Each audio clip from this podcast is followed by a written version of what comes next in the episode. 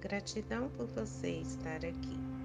Lição 8 do livro Fonte Viva, da Bíblia do Caminho, Testamento Xavieriano, pelo Espírito Emmanuel. Obreiros atentos. Aquele, porém, que atenta bem para a lei perfeita da liberdade e nisso persevera, não sendo ouvinte esquecido, mas fazedor da obra, esse tal será bem-aventurado em seus feitos.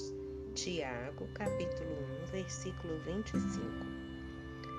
O discípulo da Boa Nova, que realmente comunga com o Mestre, antes de tudo compreende as obrigações que lhe estão afetas e rende sincero culto à lei de liberdade, ciente de que ele mesmo recolherá nas leiras do mundo que houver semeado. Sabe que o juiz dará conta do tribunal que o administrador responderá pela mordomia e que o servo se fará responsabilizado pelo trabalho que lhe foi conferido.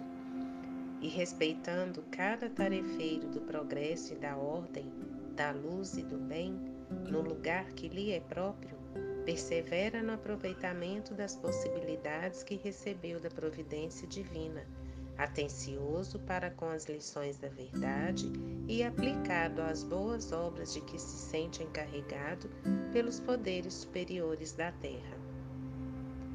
Caracterizando-se por semelhante atitude, o colaborador do Cristo, seja estadista ou varredor, está integrado com o dever que lhe cabe na posição de agir e servir tão naturalmente quanto comunga com o oxigênio no ato de respirar. Se dirige, não espera que outros lhe recordem os empreendimentos que lhe competem. Se obedece, não reclama instruções reiteradas quanto às atribuições que lhe são deferidas na disposição regimental dos trabalhos de qualquer natureza.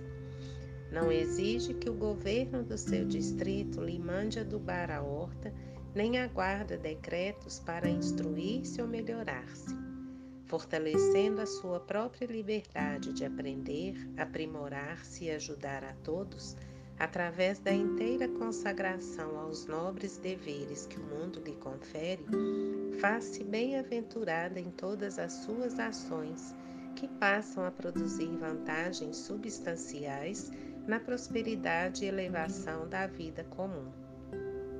Semelhante seguidor do Evangelho de aprendiz do Mestre, passa à categoria dos obreiros atentos, penetrando em glorioso silêncio nas reservas sublimes do celeste apostolado. Luz e paz.